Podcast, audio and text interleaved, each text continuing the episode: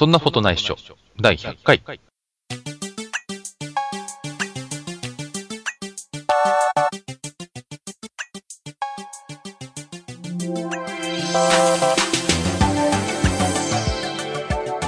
この番組は聞くとちょっとだけ写真が上手くなるポッドキャスト番組そんなことないっしょです。お送りいたしますのは吉安と渡辺と、よ下平です。よろしくお願いします。よろしくお願い。します。ついに最終回でございます。ですね。です。えー、なんかね、こう、最終回にしようかなって思った時には、あやっと最終回になるなって思いながらも、最終回撮り始めるとですね、えー、少し惜しい気もしつつなんですけれども、はい。はい。長い間お疲れ様でした。お疲れ様でした。お疲れ様でした。えー、いつもここではね、時事ネタというか、最近どうなのっていう話題を話すんですが、えっ、と、さっきも、そんないプロジェクトメンバーで打ち合わせをしていまして、えー話題といえば、えっ、とね、今から言うと来週末に控えた、えー、そんないのイベントのお話が多かったんですけれども、えっ、と、はい渡辺さんのね、えー出番がないという、もっぱらの評判があったんですが、も、もパーの評判が。そうなんですよ。最初の情報にね、渡辺さんの、えーお名前が載ってなかったっていうのがあるんですが、はいえっと、実際には、えっと、私と一緒におしゃべりをするということになってます。はい。ちゃんではい。下平さんは、はいえー酒井さんと。はい。はい。で、多分ね、聞いてらっしゃる方、多くの方は、こう、イベントには来られないと思うんですが、一応、どんなことを、あ、でもな、ここで 言っちゃうと、当日のびっくり感なくなっちゃうかな。とりあえずですね、はいえー、みんな10分15分、もしかしたらもう少し長く、えー、とお話をするという感じで進めていこうと思ってます。はいはい。どうですか？イベントに向けて意気込みとかありますか？じゃあ、渡辺さんから。えー、イベントへ向けての意気込みというか、その前の準備が結構はいありまして、うんそっちの方を頑張らなくちゃなっていうのがありますね。わかりました。下平さんは、そうですね。うん、当日、何事もなく進んでくれることを祈りながら準備してます。下平さんは、あれでしたっけ？はい。朝やってきて、えー当日帰るという仙台、東京日帰りツアーなんでしたっけ？はい。そっちょっとかそっか。弾丸ですけれども。はい。そうですよね。仙台からだと、新幹線往復はい、そうです。ですか。新幹線だとまあそんなに疲れないと思うのではい。大丈夫だと思いますが、はい。ぜひ乗り遅れたりしないように はい。よろしくお願いします。はい。えっ、と、今日本編なんですが、あ、その前に、えっ、と、はい前回、前々回からまた、えっ、と、メールの方をいただいてるんですが、今日は、えっ、と、その間にいただいたメールのご紹介はせずにですね、えっ、と、そのメールに入っていた質問いくつかについてお答えをしたいと思っています。メールを、えっ、と、いただいた方ありがとうございます。ありがとうございます。えっ、と、みんなで、えーシェアしてですね、内容は読ませていただきました。まあ、再開の、えー声が大きいんですけども、今のところまあ、予定はないので、えーもしあった時には、えーと、忘れずまた聞いてほしいなと思っているんですが、次の回とかは、とりあえず期待しないで待っていてください。ということでですね、今日はいただいたお便りの中で、えっ、と、旅テントウムシさんから質問が2つ来ています。えー一つ目、好きな写真家もしくはおすすめの写真家がいましたら教えてくださいという質問。多分ですね、写真家っていうと難しいかもしれないので、どんな写真が好きですか？っていうことでお話ができるといいかなと思っています。で、もう一つ、えーカメラを長くやってきた中で写真を撮る際の意識にどのような変化がありましたか？という質問があったので、この辺、ご出演者3人ですね、3人3用だと思うので、えーその辺をお話ししたいと思います。ということで、3人の間合いがうまくつかめないまま、えーっと、進むんですが、えーっと、本編の方に行ってみたいと思います。はい。はい。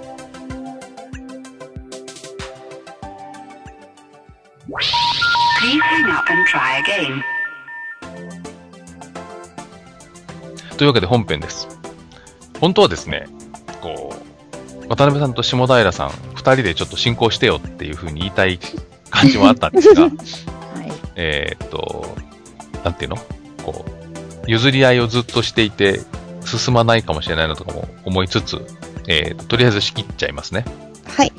好きな写真家、もしくはおすすめの写真家がいたら教えてくださいっていう質問なんですが、まず私から、えっ、と、この人どうしてもおすすめっていうのはそんなに実はなくて、えっ、とですね、ただ写真展のお知らせとかがあると、ちょろちょろっとそれを見て、何枚か写真とかね、載ってることがあってよ、いいなって思うと見に行こうかなとか思う感じで、あんまりこう、個人の誰々さんのどんな写真が好きっていうのは、今のところないかなと思います。うん。渡辺さん、下平さん、写真家って言って意識して見てる人いますか？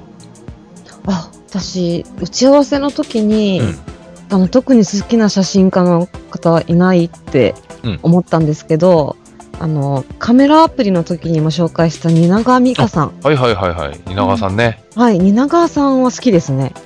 そうですか。はい。えっ、と、演出家の蜷川さんの娘さんなんでしたっけ？そうですね。そうですよね。はい。そうそう。あの方結構独特な作風というか、ええ雰囲気もそうですし、なんか、色使いとか、うんうん。もう、に、なんですか、蜷川美香さんワールドみたいな。あワールドありますね。ええはいあ好きですね。下平さん誰かいますか？私は特にはないんですね。うんうん、で特にこの方って言って中あの意識してこう写真を見るっていうこともあんまりなくてですね。うん、ただやっぱり、うん、引き引きつけられる写真っていうのは偏りがあるかなっていうのはありますね。なんか自分の中で意識あります、うん特特に、こう、ななんて言うんでしょう、こう、じじっくりとこう考えて意識さしてるかっていうと多分そうではないんですけど、うん、うんどうなのだろうな。うん、むうん、難しいですけど、こう、写真に勢いがあるような、ああ。うん、のがやっぱりこう、ふっと目がいっちゃうかなっていうのはありますね。そうですか。はい。私はね、何かしらこう、新機軸、新しい何かっていうのを出してる写真が好きなのもあるんですけど、鑑賞する写真としては、やっぱりこう、ストーリーが感じられるタイプか、あとは、劇的にこう、なんていうのかな、絵画に近づけてるようなものもあるんですね、作品として。で、その辺のね、どっちかがうよく見えるようなやつが好きなんじゃないかななんて、えー、と思ってるんですけどね。うん。最近なんか見に行ったかな？あ、そうだ、えっ、と、最近見に行った、えー写真展はありますよ。おどんなのでしたえっ、とね、横浜美術館っていうところでやっていた、うはい。ロバート・キャパ。皆さんご存知ですか？ロバート・キャパ。聞いたことないですか？案内です。初めて聞きました。えっ、とね、戦場の写真で有名な人なんですよ。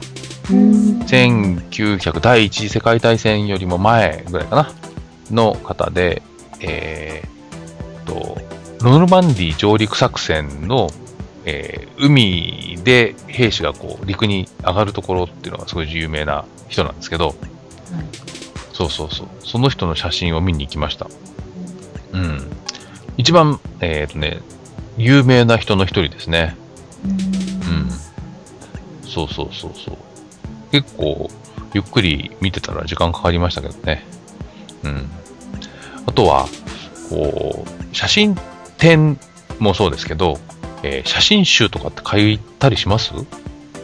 私は買ったりはないですね。渡辺さんは？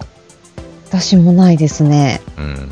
私はね、逆に写真家の人の写真集よりは、なんかこう、癒し系の風景が載ってるやつとか、うん癒し系の風景ってちょっと、あれですかね、女子っぽいんですけど、えーっと、空とか雲とか、えーある意味自然現象チックなやつうんが載ってるやつとかは何冊か持ってるかな。うん。うん。そうですね。やっぱね、写真集のコーナーに本屋さんで行かないととりあえず買わないですね。うんうんうん。ぜひね、こう、リスナーの方々も作品としての写真っていうのを意識すると面白いんじゃないかと思います。結構、えーそんなことない人では、えーあちこちの写真の、なんていうのかな、ガイドとかっていうのは、写作品を作るような感じのことを結構ね、指南するのが多いんですよ。写真上手になるっていうと。なんですけど、えーこの番組では写真が上手になるっていうのは楽しく写真が撮れるとか、えーと違ったものが見えるっていう方を随分重視してきたので、そうだな。あんまり、こう、作品にするっていう方を意識してなかったんですけど、作品を意識するんだったらやっぱりプロの方の写真を見るの大事かななんて思います。はい。で、もう一つの質問。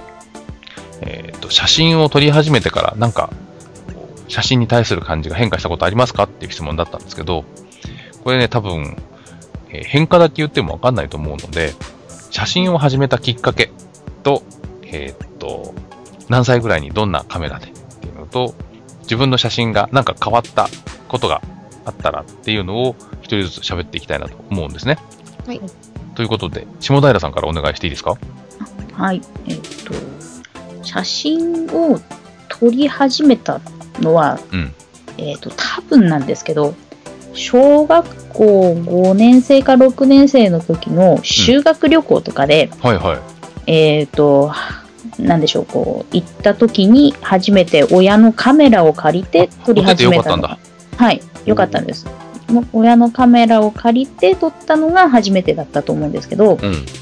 多分それ前までも父親が結構写真とかが好きで、はい。えっ、と、ちょっと凝ってた時期があるっていうのを後々に聞いて、うん。なので多分、環境的にはカメラがすぐそばにある環境だったんですね。うーん。で、まあ、ただ、と一眼レフがあるとかではなくて、普通のあのフィルムはいはい。のカメラがあるぐらいだったんですけど、で、私がやっぱ親元を離れてから、父親も余裕が出てきたらしく、一眼レフとか買い始めて、うんうん。で、あの、たまにこう実家に戻ったりした時にまた借りて撮るとかっていうのを繰り返しつつ、で、就職して自分でカメラを持つようになったっていう感じですかね。そうですか。はい。なんかカメラライフで変化があったのは、やっぱ一眼レフを買った時なんですかね。そうですね。やっぱり、うーんと、一眼レフを買うきっかけになったのが結局ペットを飼い始めたことだったので、でペットを飼い始めて写真をもうちょっと、なんだろう、本格的にやってみようかなって思い始めたのが多分ペットを飼ってからなので、うーん。うん、でなんか普通にコンデジとかで撮ってたんですけど、うん。あの犬を飼ってからコンデジだとなんなんて言うんでしょうね物足りなくなってきてああ。あと、追いつかないのもありますよね。そうなんですピントがね。なので、はい。なので、一レフでちゃんと撮りたいなっていうのと、走ってくる臨場感を撮りたいなって思い始めちゃったのが、うん。えっ、と、敗因なんですけど、はい。負けてんの。で、結局、1レフ買ってはい、撮ってたんですけど、うん、最初はコンデジとあんまり変わらない使い方をしていて、はい。で、やっぱりこの番組を始める、始めてから、一歩引いてみようとか、もうちょっと近づいてみようとかっていう、ちょっと意識の改革があって、っていう感じですかね。わかりました。ありがとうございます。渡辺さん、写真始めたきっかけと何かしら転機があれば。私も結構下平さんと似ていて、結構父があの写真趣味だったんですね。うんうん。で、まあ旅旅行先でも撮れば、家で盆栽やってたんで、盆栽の写真も撮ったりとかっていうのをしてて、ね。ええで、い多分一番初めのきっかけは、小学校高学年ぐらいの時の誕生日に、はいあの、110と書いてワンテンフィルムの、はいはい。あの、なんていうの、金属に、の缶に入ってるんじゃなくて、プラスチックの、えケースに、ーケースに入ってるやつですね。のパコってはめ込んで撮そうです、そうです。はいはい。はい。そのポケットカメラを買ってもらったのが一番最初のカメラで、で、最初それを使いつつ、で多分、もうずっと父はもう一眼レフマニュアルのから使ってたんですけど、うんで、父親が、あの、オートの一眼レフとかをか使い始めた頃に、多分、全自動のフィ 35mm のフィルムカメラ。を使いったりとかしつつ、そうですね、最初はやっぱりなんかどっか出かけた時にうん。写真を撮ったりとかっていうのがメインだったんですけど、はい私もそうです、中学3年の頃から犬と暮らし始めて、はい。やっぱペットの写真をきれいに撮る。そうですね。うんで、そこで、もう、あの、父の一眼レフをしょちょくちょく借りるようになり、はいはいはいはい。で、まあ普通に散歩中撮ったり、い一緒に出かけて撮ったりとかっていうことが多くなって、でもやっぱりフィルム時代って、その、現像しないとわからないっていうそうのと、ですね。わかんないですね。うんあと、たくさん写真撮りたいんだけど、まだそんなにお金もないし、うんうん。こうフィルム代も現像代も出せないとかってあるじゃないですか。あります。うんうんうんで、そこから、えっ、と、頑張ってこう、お金を貯めて、コンデジを買いはじ、あ、コンデジを使い始めてからこう、なんていうんですか？その場でもうチェックもできるし、いくらでも撮れるからね。もう、それこそなんていうんですか最初のうちはもう、写真撮るだけならタダだと思って、はいはいはい。もう毎日毎日写真撮るぐらい。すごい撮ってましたね。そうですか。はい。じゃあやっぱ、コンデジに変わったとか、デジタル化された時が一つ転機なのかもしれないですね。そうですね。うーん。そうかそうか。私は、えっ、とね、えー家のカメラは少しは使ってたんですけど、やっぱりカメラを買いたいと思ったのはやっぱりなんだろうな、ややメカ好きというかですね、理系少年だったので、えー高校2年生の時かな、中古の一眼レフを親に狙って買ってもらいまして、撮るものってそんなにたくさんその頃なくて、やっぱり。はい。高校生ぐらいだと友達とかを撮り始めたんですよ。ええ。で、えっ、とね、いろんな人が、えーこういうことを言うと嘘だって言うんですけど、結構私人見知りでですね、はい。えっ、と、なんていうのかな、えー写真をね、友達との間柄として写真を撮る側と撮られる側っていう関係がちょっとね、嬉しかったのもあって、えその、間の取り方というか、コミュニケーションの仕方が、その辺で、こう、写真を撮る係として、自分の居場所があったような感じの時期が結構あったんですよ。うーん。うん。で、えーそんな中でもだんだんこう写真撮っていくと、失敗したりうまくいったりするので、その頃自分のアルバイトしたお小遣いで、えーレンズを買ったりして、そうですね、そのカメラを本当に5年前ぐらいまで使っていて、うん。で、そうだな、就職するときに、私実家を出て、就職の時に家を出たんですけど、はいえっ、と、木の実昨日待ったら変ですけど、あんまりこう荷物とかがなくて、引っ越しの荷物段ボール3箱だったのね。はい。で、会社の寮に入るっていうので、テレビも持ってかなかったし、うんえーっと、お風呂の道具とかも引っ越してから買ったの。うん。実家だったから、それまで。ああ。なんですけど、段ボール、みかん箱3個と、えーっと、アルミケースに入ったカメラセットキットっていう感じで、うんなんかね、ちょっとアンバランスな引っ越しをしたのを覚えてます。天気は何だろうな。二つあるんじゃないかと思っていて、はい。一つはやっぱデジタル化うん。で、もう一つは、えっ、と、人に写真ってこうだよって教え始めた時っていうのがあって、職場とかで。うんうん。なんかね、こう、人の写真見て、ああだこうだいう話をしてると、えー、さっき、えーさっきじゃない、この前言われたことをやってみたらうまく撮れたよっていう話を聞いて、あ、なんだ、写真のコツって教えられるんじゃないかって思ったのが、もう一つ転機かなと思います。うん。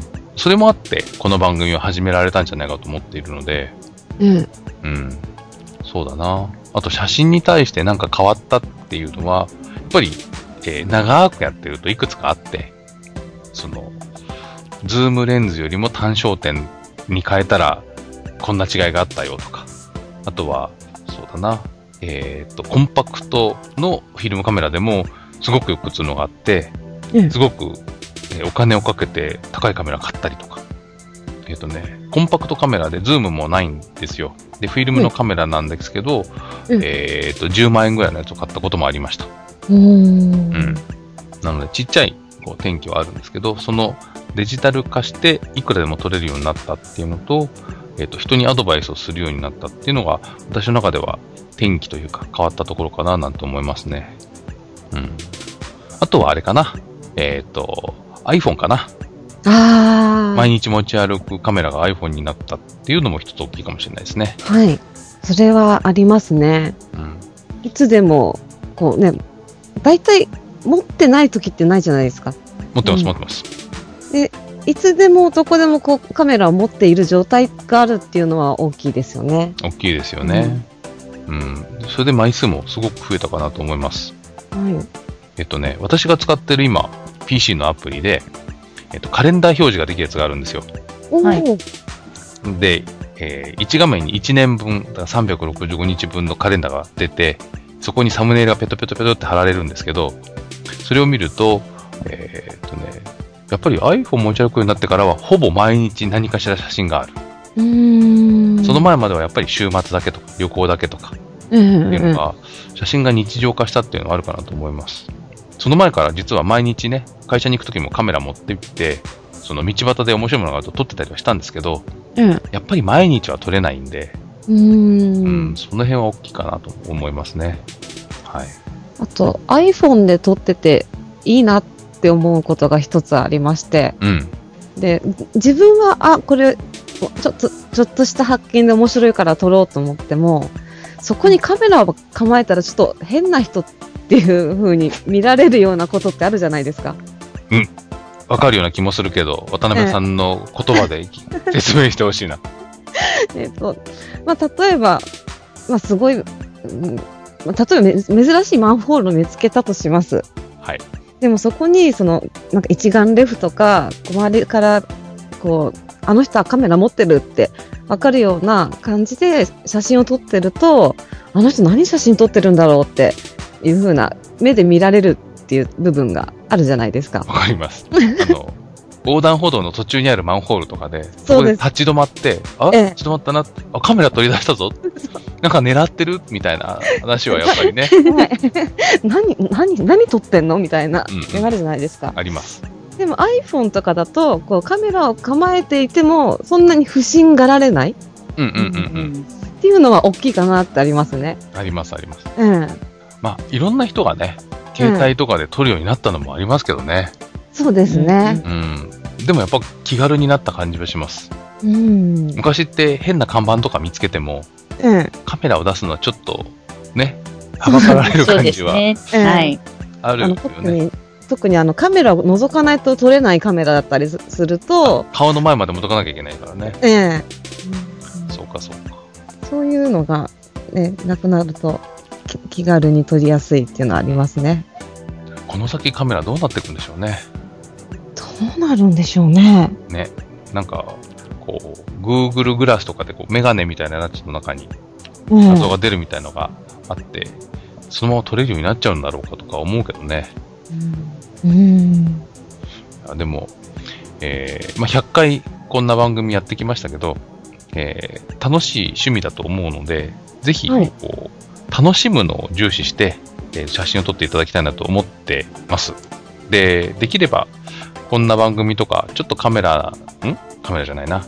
えーちょっと写真の腕を上げたいなって思うことが、こう写真ライフの転機になればいいかななんて思っています。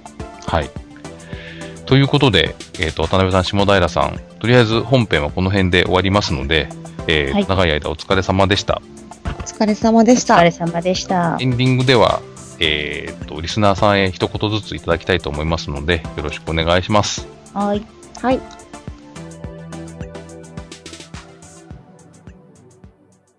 Sun no photo nice show. というわけで最終回エンディングでございます。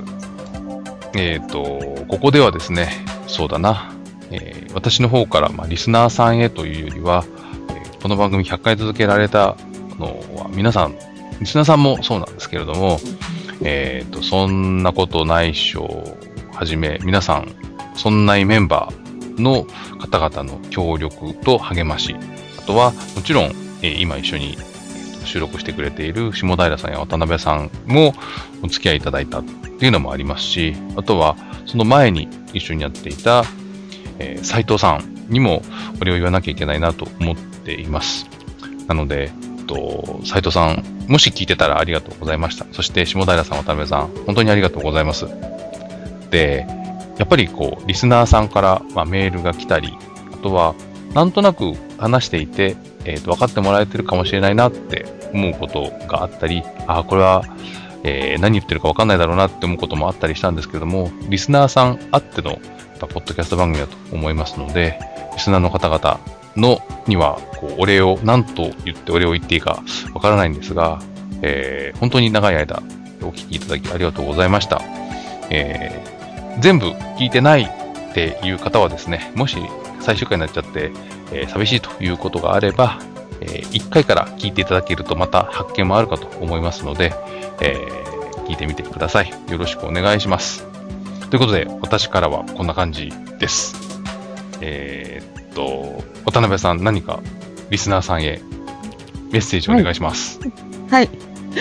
えーっと、そうですね。ね、途中、ね、あの、バタバタしてお休みをいただいた時期もあったんですけれどもね。はい。こう、アシスタントという形で、初めてポッドキャストにまたさせていただいたのが、この番組で、うんで、えー聞いてくださったリスナーさんもたくさんいまして、で、また、こう、自分の写真をまた撮るような意欲も出るよような番組で、そうですね、まあ、毎週や各週で話してこれたのはすごい楽しかったです。うん今まで聞いてくださってありがとうございました。はい。それでは、締めに下平さん。はい。えーっと、私もやっぱりこう、えーポッドキャストに、えー出るっていうのがこの番組が初めてで、で、拙いアシスタントではあったんですけれども、うん、自分がわからないところとか、こう取りたかったのになっていうところを一つ一つ質問させていただいて、えー自分の中で解決できてきていると思うので、えーそれがまたリスナーの皆さんにも伝わって、えーちょっとでも、うん、写真を楽しく上手に撮れるようになってたら嬉しいなっていうのがあります。で、えー短い間ではありましたけれども、えーとお付き合いいただきありがとうございました。はい。えっ、と、もしかして聞こえたかもしれませんけれども、えっと、下平さんちの、はい。今日は一緒に収録してます。ハンコです。ということで最終回出演しましたね。そうなんですよね。たまにこう、ペットの出演があって、えーうん録音が中断したりとかですね、編集でちょきちょきしたこともありましたけども、今回はちょっと下平さん話してる最中だったので、そのまま流したいと思います。はい、すいません。はい。というわけで、えーっと、なんだろうな、長いような短いような、えー期間でしたけども、本当にお疲れ様でした。お疲れ様でしおた。疲れ様でした。ということで、えーとりあえずの最終回、えーっと、再開は決まっていませんので、次回の予告はありませんし、えーっと、告知も、えーっと、今回はしません。ということで、えーそんなことないっしょ、えーっと、100回分聞いていただきありがとうございました。えーということで、えーそろそろ最終回も終わりにしたいと思っております。お送りいたしましたのは、吉安と、渡辺と下平でした。それでは皆さんありがとうございました。さようなら。ありがとうございました。ありがとうございました。